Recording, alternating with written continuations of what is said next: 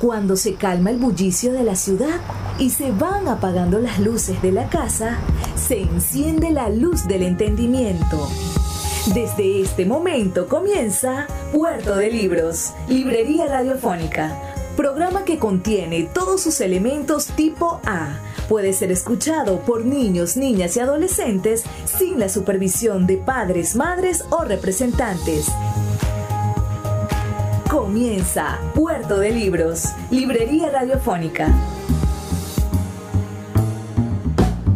Bienvenidos a Puerto de Libros, Librería Radiofónica. Les habla Luis Peroso Cervantes, quien de lunes a viernes de 9 a 10 de la noche trae para ustedes este espacio a través de la Red Nacional de Emisoras Radio Fe y Alegría. 21 emisoras conectadas para llevar a sus hogares buena literatura. Estamos desde aquí, desde el estado Zulia hasta allá hasta el estado Anzuategui, no, más allá, hasta el estado Amazonas. Toda la geografía nacional unida por ese corazón palpitante de fe y alegría. Hoy estaremos emitiendo nuestro programa número 213. 213 programas haciendo que usted reciba un boleto para embarcarse en un barquito de papel, en una de esas naves espaciales o máquinas del tiempo que nos permiten conocer más de nuevas ideas. El día de hoy estaremos escuchando la participación del gran músico panameño Rubén Blades en el encuentro de literatura y periodismo Gabriel García Márquez.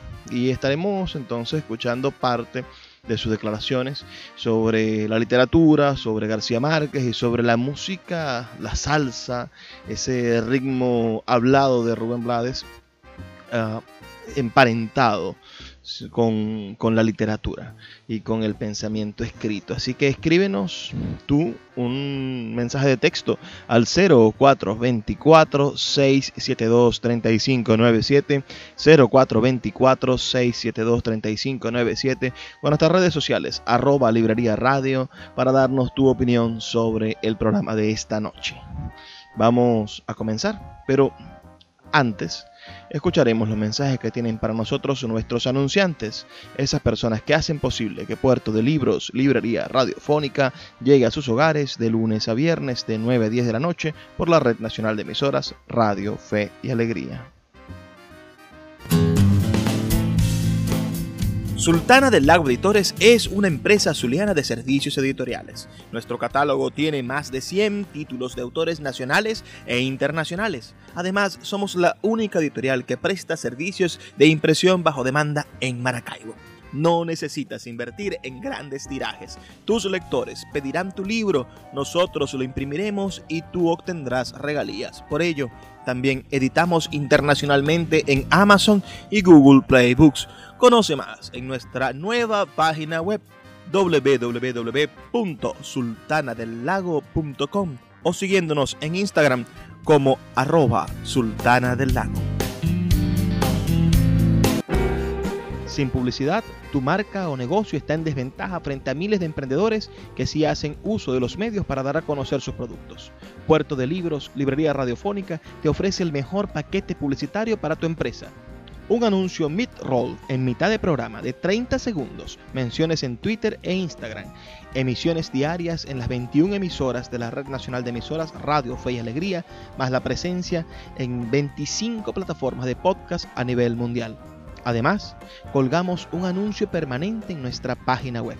Únete a nuestro selecto grupo de patrocinantes y garantiza que tu marca o negocio tenga presencia diaria y constante ante miles de personas. Invierte en publicidad en radio con Puerto de Libros, Librería Radiofónica. Consulta nuestras tarifas al 0424 672 3597 0424 672 3597. Eh, miren, eh, sin hablar, sin, sin falsas modestias, yo, yo, no, eh, yo me sorprendo cuando escucho esas cosas. A mí me habían dicho, alguien me dijo en un momento y me di cuenta hoy, eh, que ayer me, Jorge Ritter me dio, no fue hoy creo, que me dio una, muestra del, del espectador Porque me habían dicho que Gabriel le había dicho que, nada le hubiera gustado más que, haber eh, grabado Pedro Navaja, que haber escrito Pedro Navaja. Y eso alguien me lo había dicho y yo nunca me atreví a repetirlo porque me pareció absurdo, me pareció una exageración. Y, y entonces resulta que sí lo escribió. Así que digo, eso me honra mucho. Pero yo creo que lo que básicamente él estaba diciendo era eso exactamente que dijo usted, que es una cuestión de que nosotros somos escritores yo soy un periodista, yo siempre me, definí como un periodista, un cronista de la música. Y eso em, em, resultaba difícil en el contexto de lo que es la música popular, porque la música popular, eh, cuando yo comienzo a grabar canciones, etcétera, estaba toda dirigida más bien al escape. Era música de escape, era música dirigida a la planta de los pies, básicamente. Y el argumento de una canción, por, porque iba dirigido a la planta de los pies esencialmente, no interesaba. Tú tenías una canción que el coro decía coco, coco, coco seco, y ya pues. Pues no importa qué decía, la canción dice coco seco y eso, estás oyendo coco seco y lo que estás es bailando con la tipa que está enfrente, o la tipa con el tipo que está enfrente. Cuando yo empiezo a escribir canciones que tienen que ver ya con eh, una observación de la calle, de, la vida, ya sea como testigo o como protagonista, las canciones comienzan a alargarse. Cuando las canciones se comienzan a alargar, las radios comienzan a decirnos que esas canciones son muy largas, pero lo que nos están diciendo es que esas canciones están atentando contra el ciclo de nuestra publicidad. En ese tiempo la canción básica duraba dos minutos y medio entonces tú podías hacer una idea, tenías dos minutos y medio de canción, entonces te daban 30 minutos de comerciales o un minuto de comerciales. Y tenías tres canciones o cuatro canciones por cada 10 minutos, ponte. Cuando yo salgo con mis cosas, una canción, Pedro Nada duraba siete minutos. Entonces te destruía el argumento de la publicidad. Entonces los tipos no tocaban eso porque era muy largo. Pero básicamente lo que Gabriel dijo con eso es, que eran crónicas y en ese tiempo la crónica no tenía espacio dentro de lo que era conceptualmente un medio para entretener, no para informar, ni enfrentar, ni proponer.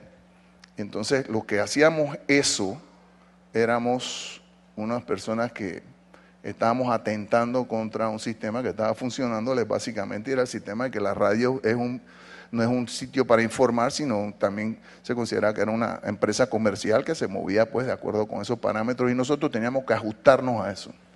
Hubo otro conflicto eh, en esa época, no fue solamente la extensión de las canciones, sino que te decían que la música no es para protestar.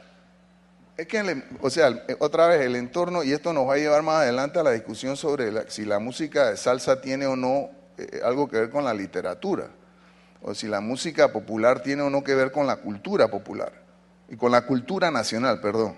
Porque se trata de diferenciar la cultura, como esta es la cultura y esta es la cultura popular. No, no, es la cultura y punto. Es decir, y entonces el argumento, y eso lo dice Gabriel y lo ha dicho muchas veces, eh, el argumento entonces eh, se ve sesgado por el prejuicio de gente que creen que, bueno, la música, tú eres un artista y tú estás entonces aquí para entretenerme, no para opinar. Y el argumento ese no es que lo dije yo, Pablo Casals también lo dijo en su momento, cuando Pablo Casals dijo que el artista no era alguien que estaba encapsulado en una, en una torre de marfil desde la cual de vez en cuando se asomaba y saludaba, ¿no? se dignaba a, ver al resto de la gente, sino que el artista era una persona, y eso lo dice Casal, que, que, una, eh, que, que, pasó por todos los páramos de la, de la guerra civil en España, etcétera. Lo hizo un tipo que terminó en Puerto Rico eh, eh, precisamente porque su opinión para él era, resultaba importante. En términos de, nosotros no nos escapamos a la consecuencia política, que es lo que yo le decía a alguien inicialmente.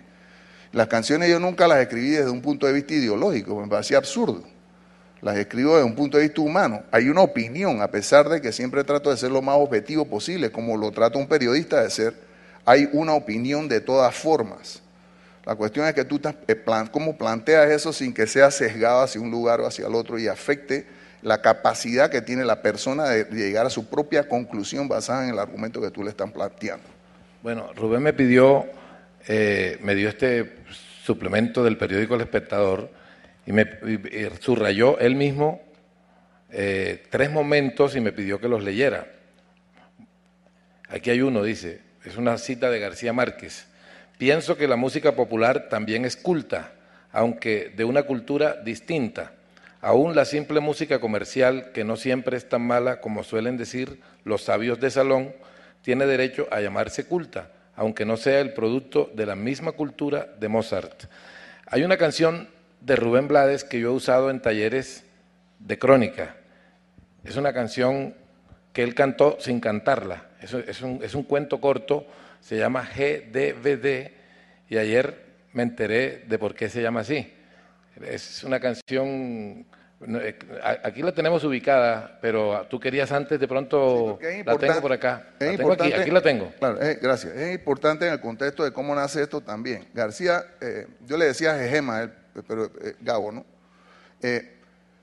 hablando sobre este, este argumento de la literatura y la salsa y que si era cultura y que si no era, es una cuestión que nosotros, es decir, a pesar de que lo pudiéramos tener claro, siempre de alguna forma u otra terminábamos conversando sobre ese punto. Entonces, yo le dije a él un día, yo, yo quería hacer, le dije, ¿cómo, hacen, cómo hago? ¿Qué, qué, cómo se demuestra este punto de una vez por todas? Pues, pues esa era la discusión, ¿no? Vamos a escribir algo juntos. Me dice, no, no, no, no, no, yo no voy a escribir nada contigo juntos. Digo, ¿por qué? Porque no vamos a terminar nunca. Y vamos a empezar a terminar, no vamos a terminar esto. Yo te lo digo por experiencia, no terminamos. Entonces le digo, bueno, yo pensando que hago rápido. Entonces se me ocurre, le digo a Gabriel, esto es la primera vez que yo hablo de esto en público. Le digo a Gabriel, ¿sabes lo que voy a hacer? Voy a escribir un cuento corto y lo voy a cantar. Entonces Gabriel se me queda mirando y me dice, ¿cómo carajo vas a hacer eso?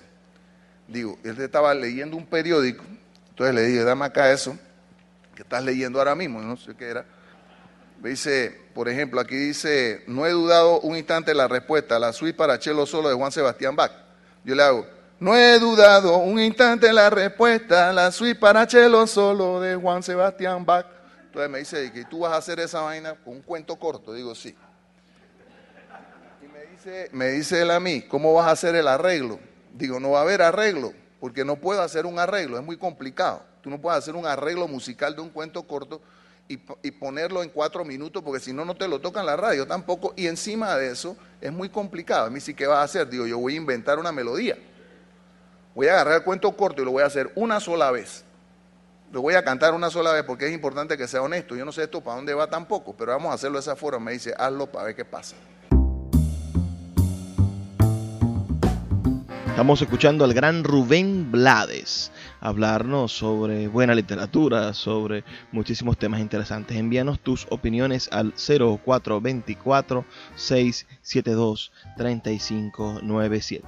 0424 672 3597 o nuestras redes sociales arroba librería radio en Twitter y en Instagram. Vamos a hacer una pequeña pausa de dos minutos y ya volvemos con más de Puerto de Libros, Librería Radiofónica. Síguenos en arroba Librería Radio. El poeta Luis Peroso Cervantes le acompaña en Puerto de Libros, Librería Radiofónica, por Radio Fe y Alegría, con todas las voces. Estamos escuchando esta noche una conferencia, una conversación que mantuvo el gran músico panameño Rubén Blades durante el encuentro en homenaje al gran Gabriel García Márquez que se celebra anualmente en nuestro hermano país, en Colombia. Rubén Blades, eh, Bellido de Luna son sus apellidos más conocido como Rubén Blades. Es un cantautor, músico, actor, abogado, político y activista panameño. Ha desarrollado gran parte de su carrera en la ciudad de Nueva York. Su disco más exitoso lo realizó junto a Willy Colón para el sello Fania durante el boom de la salsa. Vamos a seguir escuchando sus opiniones porque esta conversación verdaderamente es maravillosa.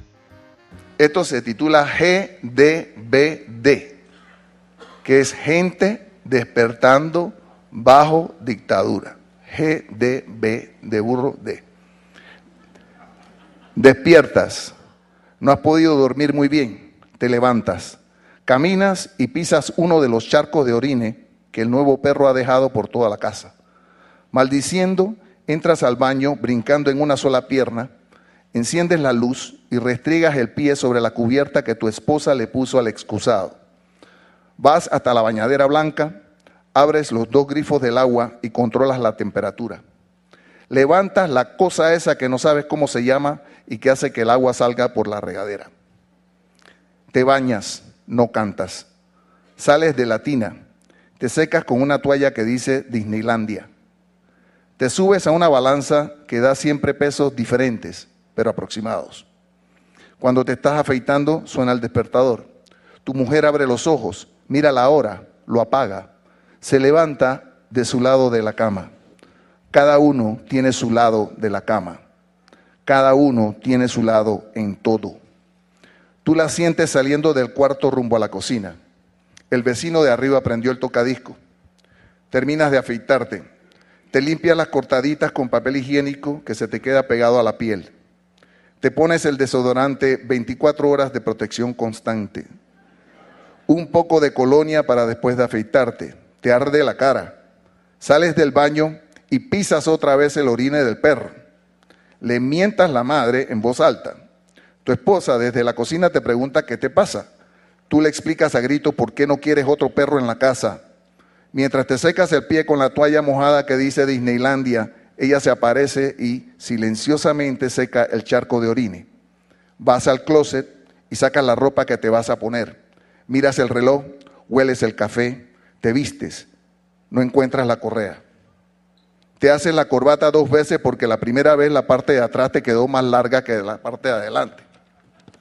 Vas a la cocina, tu esposa ya preparó tu desayuno, le hablas otra vez del perro, ella, sin contestarte, te recuerda que hay que pagar la cuenta de la luz y la matrícula de la escuela de los chiquillos. Cuelgas tu jacket del borde de la silla y te sientas en la mesa de la cocina. Tu esposa enciende la radio. Están transmitiendo las noticias. Mientras escuchas, mojas el pan en el café, como te enseñó tu papá cuando eras niño. Suena el teléfono, tu esposa lo contesta. Es para ti, de la oficina.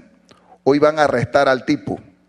Ve a un carro a recogerte, que lo esperes abajo. Cuelgas el teléfono, vas a tu cuarto, abres la segunda gaveta del armario, tu gaveta. Sacas tu libreta y los lentes negros. Vas a la cama, levantas el colchón y sacas tu revólver.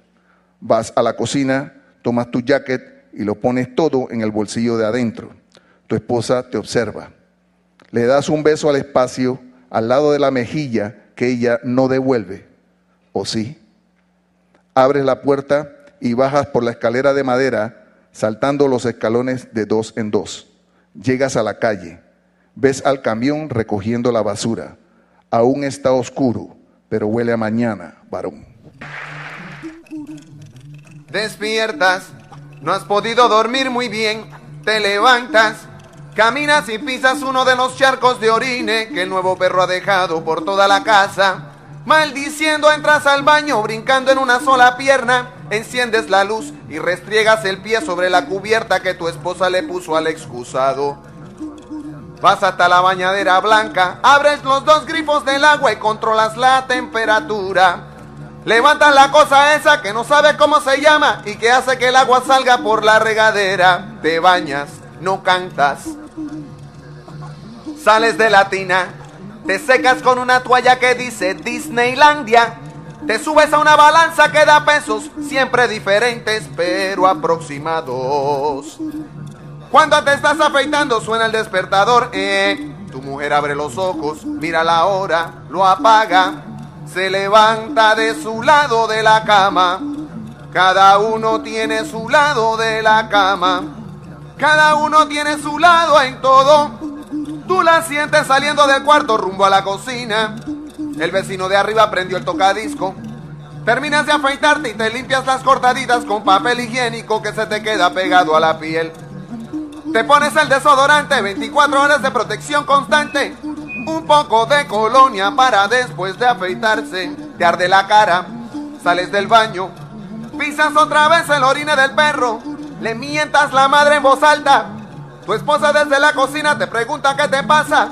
Tú le explicas gritando por qué no quieres otro perro en la casa. Mientras te secas el pie con la toalla mojada que dice Disneylandia, ella se aparece y silenciosamente seca con un trapo el charco de orine. Vas al closet y sacas la ropa que te vas a poner. Miras el reloj, hueles el café, te vistes. No encuentras la correa. Te haces la corbata dos veces porque la primera vez la parte de atrás te quedó más larga que la parte de adelante. Vas a la cocina. Tu esposa ya preparó tu desayuno. Le hablas otra vez del perro. Ella sin contentarte te recuerda que hay que pagar la cuenta de la luz y la matrícula de la escuela de los chiquillos. Cuelgas tu jacket del borde de la silla y te sientas en la mesa de la cocina. Tu esposa enciende el radio. Están transmitiendo las noticias. Mientras escuchas, mojas el pan en el café como te enseñó tu papá cuando eras niño. Suena el teléfono, tu esposa lo contesta, es para ti, de la oficina. Hoy van a arrestar al tipo. Va un carro a recogerte, que lo esperes abajo.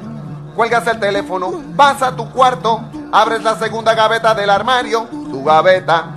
Sacas tu libreta y tus lentes negros. Vas a la cama, levantas el colchón y sacas tu revólver. Vas a la cocina, tomas tu jacket y lo pones todo en el bolsillo de adentro. Tu esposa te observa. Le das un beso al espacio, al lado de la mejilla que ya no devuelve. ¿O sí?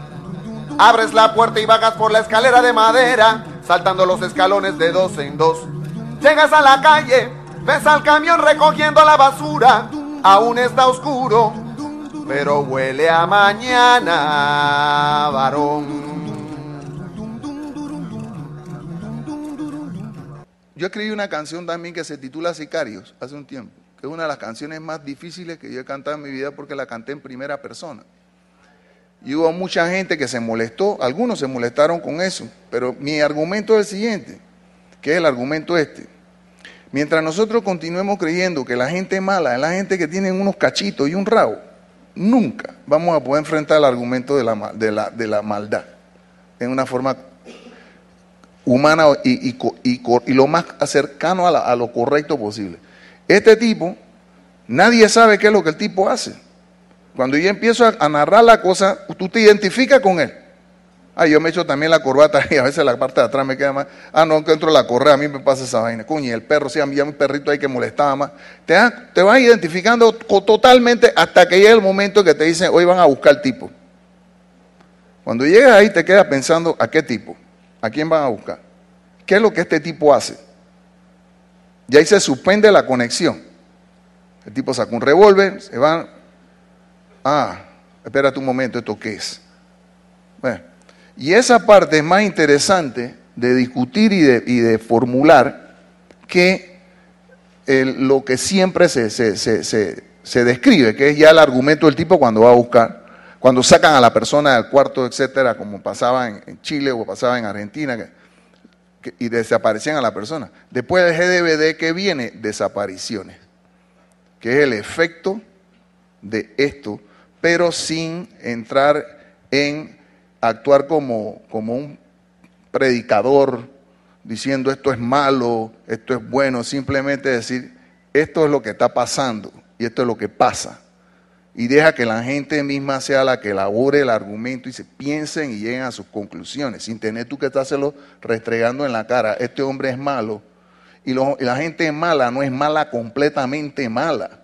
Por eso yo te decía que hay tantas, hay, hay tantas, tantos tonos en esta cuestión que yo creo que es lo que nos han hecho no entender el argumento claro y, no verlo en su, en su condición humana, el argumento completo.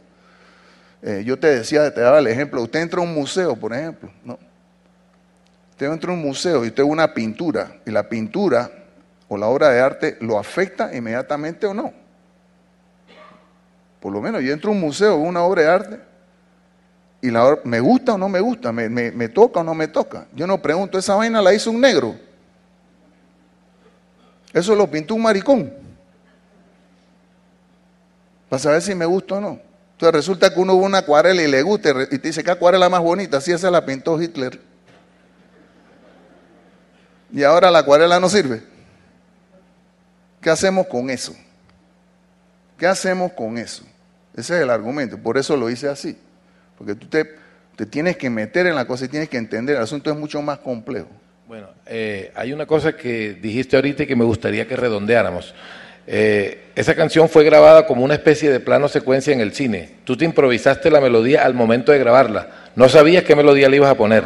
Tenías ese cuento corto y llegaste frente al micrófono y te salió eso. Sí, porque es que, y no lo, y no lo podía hacer dos veces. Si yo, primero porque hubiera sido deshonesto hacerlo dos veces. O sea, corregir ya hubiera sido un ejercicio de vanidad. Si el argumento no era ese, el argumento no era ser perfecto, yo desafino un par de veces, hay cosas hay que, que yo, el músico que le gusta las cosas bien hechas y bien presentadas, eh, eh, no haría. Pero dentro de lo que estábamos tratando de hacer allí, era importante hacerlo lo más honestamente posible. Así que se hizo de esa forma y no hay segunda toma ni nada, eso es lo que es. ¿Qué les parece esta maravillosa conversación que estamos escuchando del gran Rubén Blades? habías escuchado antes hablar a Rubén Blades, no solamente escucharlo cantar. Me gustaría saber qué opinas de sus ideas y de estos experimentos que hacen con la música. La música y la literatura estrechamente relacionadas. Envíanos tus opiniones al 0424 672 3597 0424 672-3597. Esa canción que acabamos de escuchar también es del disco Buscando América del gran Rubén Blades. Para que bueno, vayamos construyendo también la obra de Rubén Blades y pensándola como, como un producto creado con capítulos, como si fuese una gran historia de la América Latina. Vamos a hacer una breve pausa de dos minutos. Reporta tu sintonía al 0424-672-3597 y ya volvemos con más de Puerto de Libros, Librería Radiofónica. Escuchas Puerto de Libros con el poeta Luis Peroso Cervantes. Síguenos en Twitter e Instagram como arroba Librería Radio. El poeta Luis Peroso Cervantes le acompaña en Puerto de Libros, Librería Radiofónica, por Radio Fe y Alegría, con todas las voces. Había una persona que me hablaba siempre y me decía que, que él era muy amigo de García Márquez. Esto fue antes del premio. Hay gente que se olvida que, si me, eh, me equivoco, me corría Ritter, 100 años de soledad del 67. Bueno, la gente cree que fue que salió en el 82 y le dieron el premio por eso. No, él tiene una obra periodística muy importante, que yo creo en muchos casos pasa, incluso va más allá de la, de la misma obra de ficción. Eh, y entonces este señor que quería congraciarse conmigo por alguna razón, me decía, no, yo conozco a García Márquez, yo sabía quién era García Márquez porque yo había leído sus cosas. Entonces, la baracas, cuando era pobre eh, e indocumentado, la mala hora, todo ese poco de vaina. Entonces decía, bueno, sí me interesaría mucho conocerlo. Entonces, siempre era la, amenaza esa, ¿no? De que un día va a conocer a García Márquez. Y yo, tío, ok. Y un día llegué al estudio y el tipo, el tipo estaba allí y me dijo, mira, aquí te tengo a Gabriel, lo vamos a llamar a tal hora, él está en París, no sé a dónde, México, no sé a dónde. Yo al tipo no le creía mucho, pues no lo conocía muy bien tampoco. Y yo, este tipo lo que me está molestando, como dicen ustedes, mamando gallos conmigo. entonces me, vino y me trajo el teléfono. Mira, aquí está Gabriel y está del otro lado. Yo con el teléfono digo, aló. Y del otro lado me responden, aló digo yo, eh, este es Rubén. El otro lado me dice, este es Gao. Digo, qué bien. Me dice, igual. Digo yo, eh, ¿y cómo está? Bastante bien. ¿Cómo estás tú? Bueno, aquí bastante bien. Y en esa vaina nos quedamos, porque después Gabriel me dijo que yo creía que el tipo me estaba jodiendo. Yo creía que me estaban vacilando también. Digo, bueno. Entonces la conversación fue la conversación más monosilábica y más corta del mundo. No la primera vez, pero digo, me quedé pensando, porque no nos conocíamos la voz, así que no había forma después para yo entender que si ese era Gabriel o no. Y, y él no me conocía la voz tampoco. Y entonces, como era un intermediario, los dos fuimos sumamente cuidadosos. Y después nos reíamos mucho. ¿Cuá- De eso, ¿cuándo pasó? No me acuerdo. Eh, y cuando lo vi personalmente, ya esto no recuerdo tampoco. Debe haber sido. pero lo que yo explicaba, le decía a Ritter que el problema es que cuando uno se encuentra, eh, eh, es la naturalidad del encuentro lo que hace que uno olvide las circunstancias del encuentro. ¿no? Eh, y, eran, y eran encuentros naturales, no eran encuentros entre una estrella y una cosa, era una cuestión muy natural, así que sí, se me olvidaron muchas cosas, entonces, pero creo que él vivía en, eh, creo que fue en México, que nos vimos por primera vez. Lo del disco surge precisamente por el argumento de la cuestión de la- del contacto entre la, literatura y la música popular. Eh, Gabriel, como todo el mundo sabe, y es más, él lo dice ahí, en una de las partes esas que subrayadas, que creo él, no sé, este, el primero. Mira eso que dice ahí. La música me ha gustado tanto, la música me ha gustado más que la literatura, hasta el punto de que no logro escribir con música de fondo porque le presto más atención a esta que a lo que estoy escribiendo.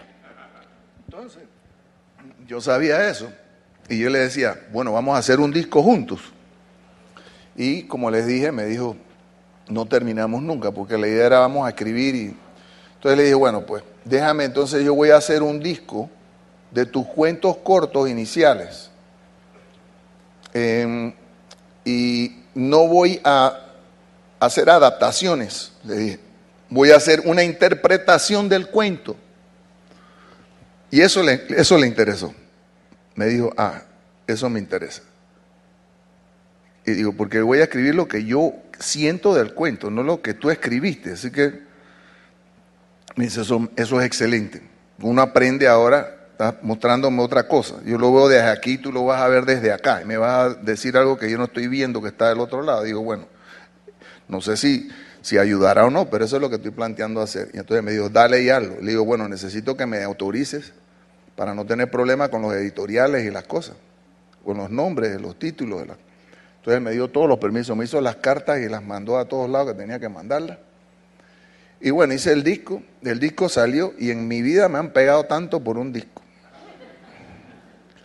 La gente que, le caía bien García Márquez y su obra me cayeron encima, me dieron la paliza en mi vida porque había destruido y desvirtuado los cuentos de pobre Gabriel. Los salseros tradicionales me cayeron encima y me apalearon porque qué era esa necedad de cangrejos plateados, la luna han robado y no la quieren devolver. ¿Qué carajo es eso? Pretencioso idiota que destruyendo la salsa con esta porquería. Así que me dieron una palera de los dos lados. Y el único que le gustó, porque Gabriel me llamaba y me decía, te he tenido que defender hoy. Estoy, can- estoy agotado. Digo, "¿Te- ¿Qué pasó? Te, te querían, te querían inmolar y te, he tenido que defender a capa y espada. Digo, bueno, digo, a los dos únicos que les gustó el disco fue a mí. Y entonces, un día le digo yo a un tipo, después que él me dice, no, a mí me gustó, digo, Gabriel, dime la verdad, por favor, tú por lo menos, dime la verdad. Me dice, no, a mí me parece excelente. Entonces digo, qué bueno, pues gracias a Dios. Y un día tengo una discusión con un tipo que me está diciendo, no, que esa vaina. Digo, oye, a Gabriel García le gustó. Me dice, ¿y qué sabe Gabriel de eso?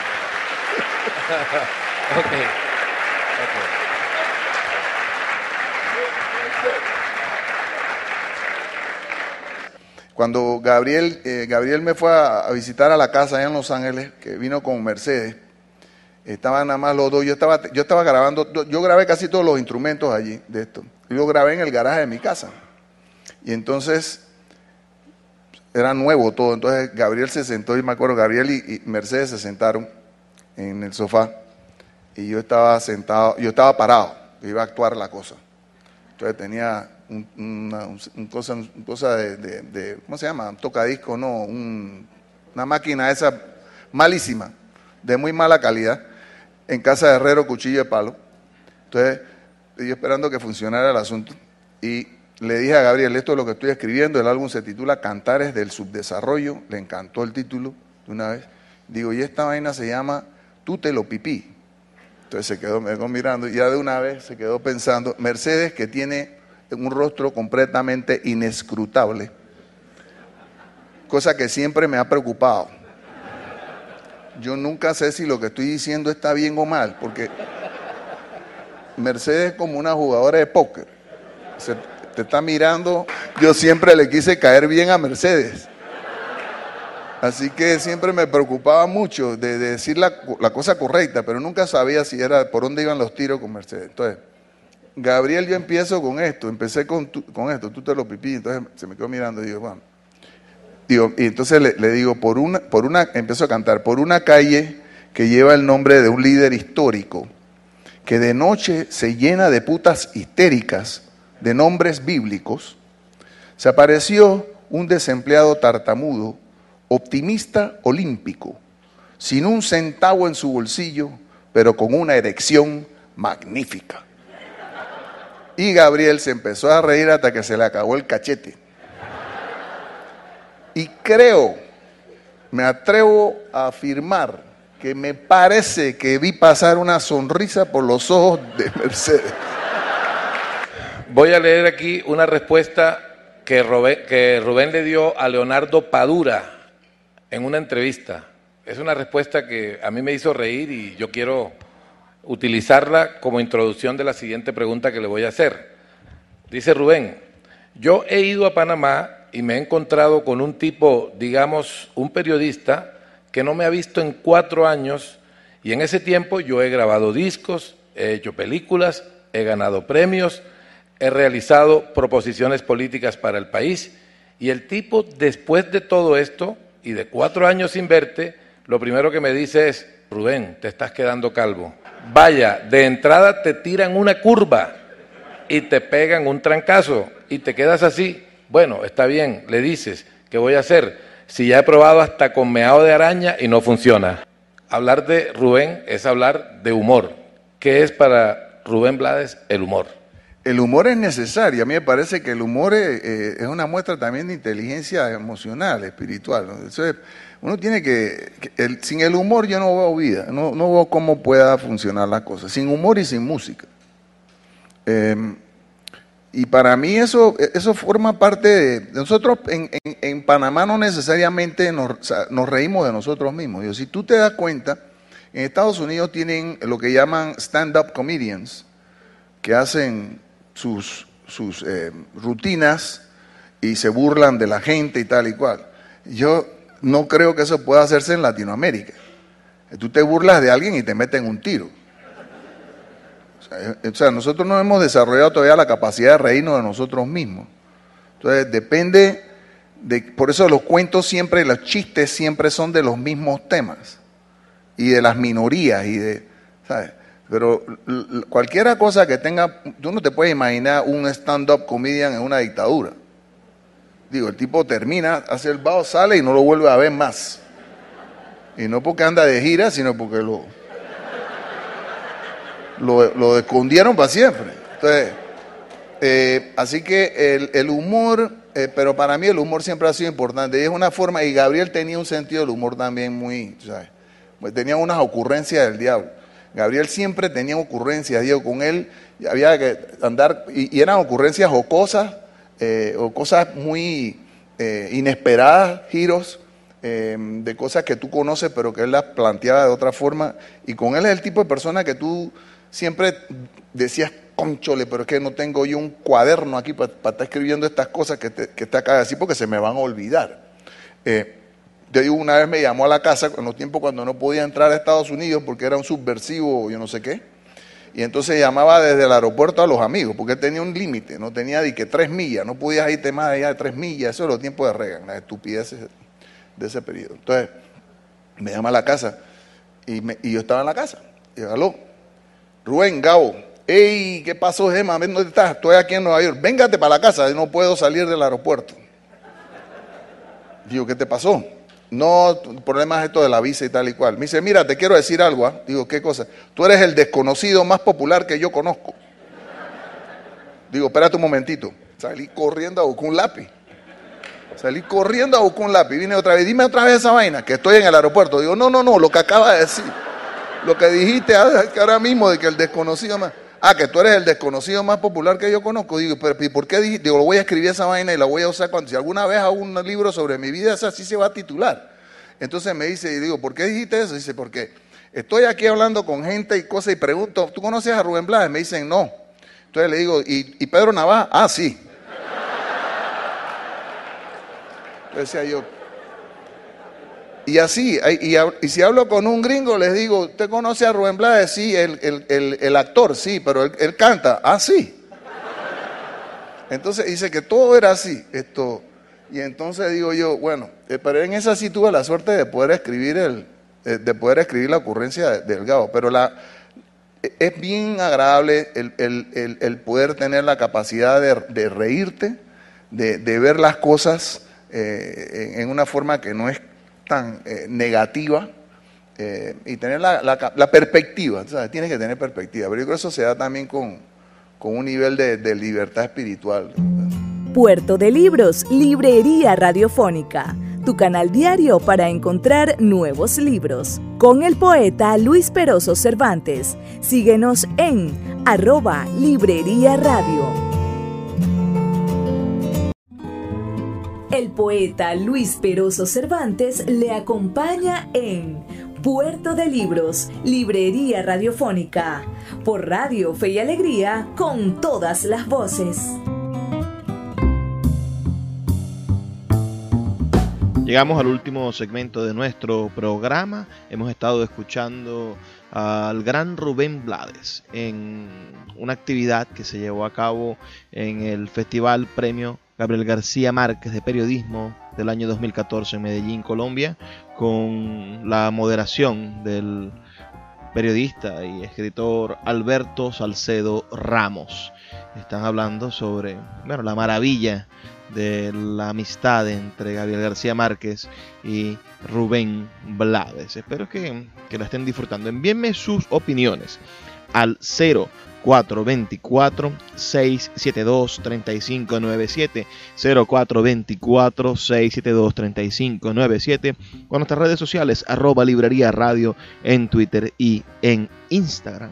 Vamos a seguir escuchando algunos fragmentos más para finalizar este programa y no se olviden por favor de reportar su sintonía y darme sus opiniones porque esto de verdad es un documento maravilloso.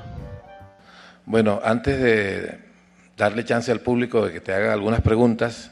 Eh, yo te había pedido el favor de que cantaras a capela un pedacito de una canción que estás haciendo que también está repleta de palabras esdrújulas y que también muestra esa gran preocupación de Rubén Blades por los temas sociales. Lo que, ocurre, y, te digo que yo como la estoy escribiendo no me acuerdo muy bien de la letra, pero la primera parte es, sobre la violencia doméstica, que es un problema que está eh, aumentando de una forma increíble, eh, no solamente en América Latina, en Estados Unidos también. Em, y otra vez, y pensé mucho en Gabriel, siempre pienso mucho en Gabriel cuando escribo, porque siempre extraño la, imposibilidad ahora ¿no? de poder rebotar cosas de él. Eh, pero, pero era, el, y esta es una cosa que a Gabriel siempre le gustaban de mis cosas, que, que es que trata de no ser obvio, me explico una canción sobre violencia doméstica. Entonces, em, enfoquemos el, asunto em, tratando de entender el, problema de una forma integrada. No es nada más que un, solo, componente. ¿Y cómo lo vas a empezar para que no suene otra vez como, como una que estás tú predicando, no? Entonces la, la canción dice, en esa casa, se titula En esa casa, en esa casa una mujer desde un, una mujer desde un balcón gritaba histérica, todas mis hijas serán reinas por genética, mientras frotaba hielo sobre un ojo hinchado. En esa casa donde el marido con exactitud geométrica golpeaba a toda la familia en forma idéntica. Todas las noches después de darse sus tragos venía el estrago. En ese hogar donde nadie nunca confesó un pecado, para evitar la lengua del vecino de al lado y, seguir la versión oficial que ha sido siempre el negar que en nuestro hogar pase algo malo. Entonces, es no hablar de eso. Esa es la parte que me acuerdo. Pero, bueno, eh, como ustedes saben, eh, Faulkner tuvo mucha influencia en, en, en, en Gao. Es decir, la idea de Yoknapataufa, eh, de- el county ese, eh, que, que- es un fundamento para Macondo. Yo me estoy releyendo a Faulkner ahora, ahora terminé el aire en Ogos y estoy viendo las partes donde me recuerda ciertas, cier- ciertos giros que, que daba Gabriel. Es decir, eh, y, y puedo ver más o menos de dónde es que van surgiendo ciertas influencias o ciertas, ciertas maneras de ver la cosa. Entonces, yo siguiendo la línea de Macondo, yo creo este, este sitio que se llama Hispanía, eh, y en este sitio Hispanía hay una ciudad que, hay un lugar que se llama Salsipuede, y dentro de ese lugar de Salsipuede, pues está el barrio solar de los aburridos y, una serie de- de lugares. Y los personajes que yo he descrito a través de los años, todos están conectados. Lo que pasa es que yo le decía a Gabriel, y eso lo hablaba, y le preguntaba yo si a él le pasaba la misma cosa cuando escribía, cuando estaba escribiendo cosas como 100 años de soledad, que son salud, que son más complicadas. Si, si de pronto él, él se le iba la, se le iba la onda, porque yo le dije, yo no puedo escribir ciertas cosas porque no las entiendo, le dije. "Ah, ¿Tú entiendes todo de una vez? O, o tú vas descubriendo cosas. Yo, yo sabía que había cosas que yo no podía escribir porque no las comprendía. No las comprendía por la edad o no las comprendía porque no había sido protagonista ni testigo. Eh, y, y entonces habían ciertos temas que yo no tocaba. Eh, pero sabía que eventualmente iba a, descubrirlos y que iba a hablar de ellos. Y entonces yo lo que estoy haciendo ahora es que estoy revisando todas las letras porque sé que todas están conectadas. Y estoy empezando a descubrir la familiaridad. Estoy empezando a descubrir quién estaba con quién, eh, quién hacía qué. ¿Me explico? Y es como, es como, yo tenía pesadillas a veces de noche que se me presentaban los personajes a reclamarme cosas.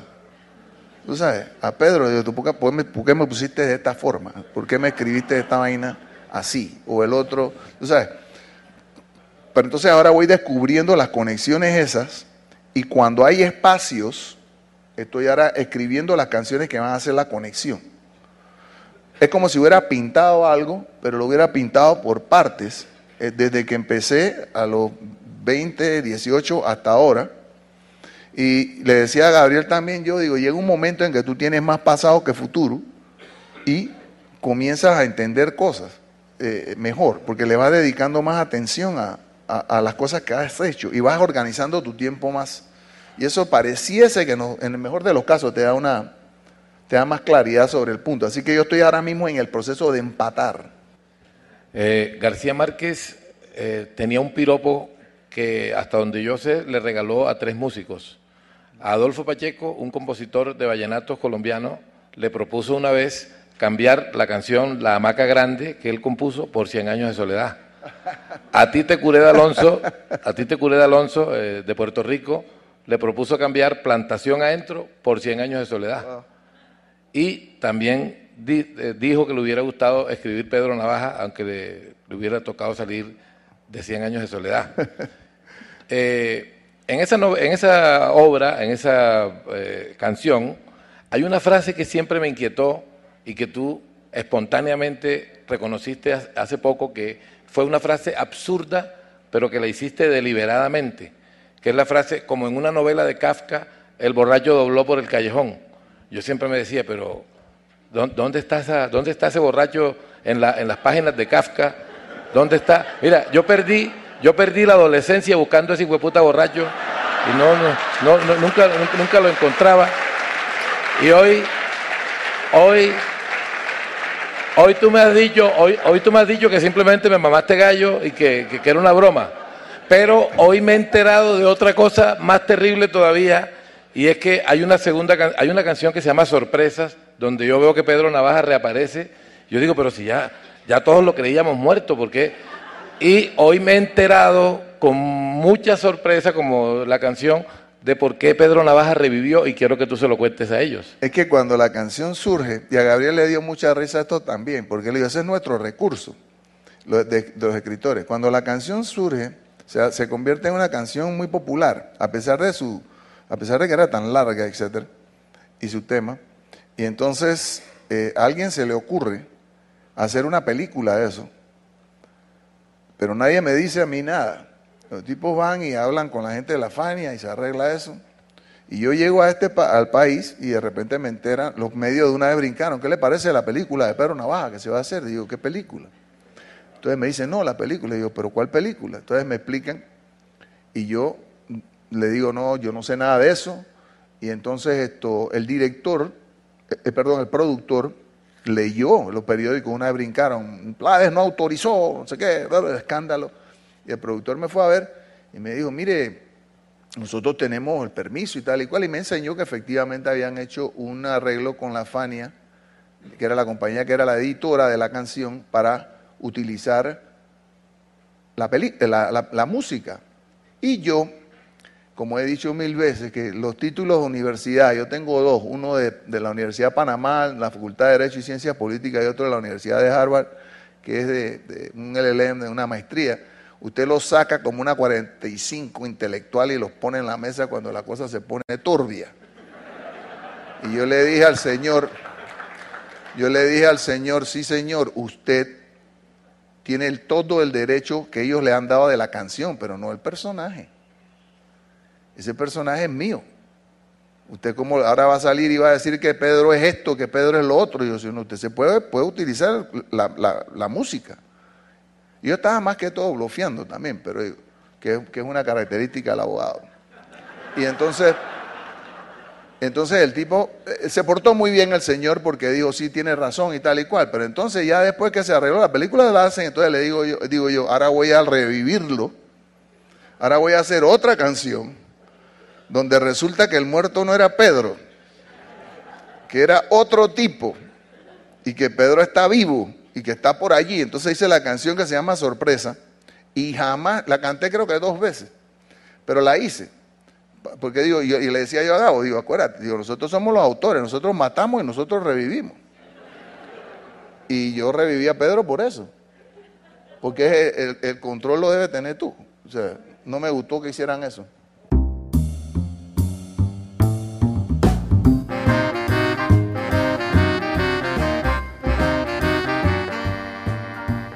Ya hemos llegado al final de nuestro programa de la noche de hoy. Agradezco mucho su sintonía y sus mensajes. Por favor, no dejen de enviarnos sus opiniones al 0424 672 3597 0424 672 3597 o en nuestras redes sociales arroba librería radio en Twitter y en Instagram, que son nuestros espacios de contacto.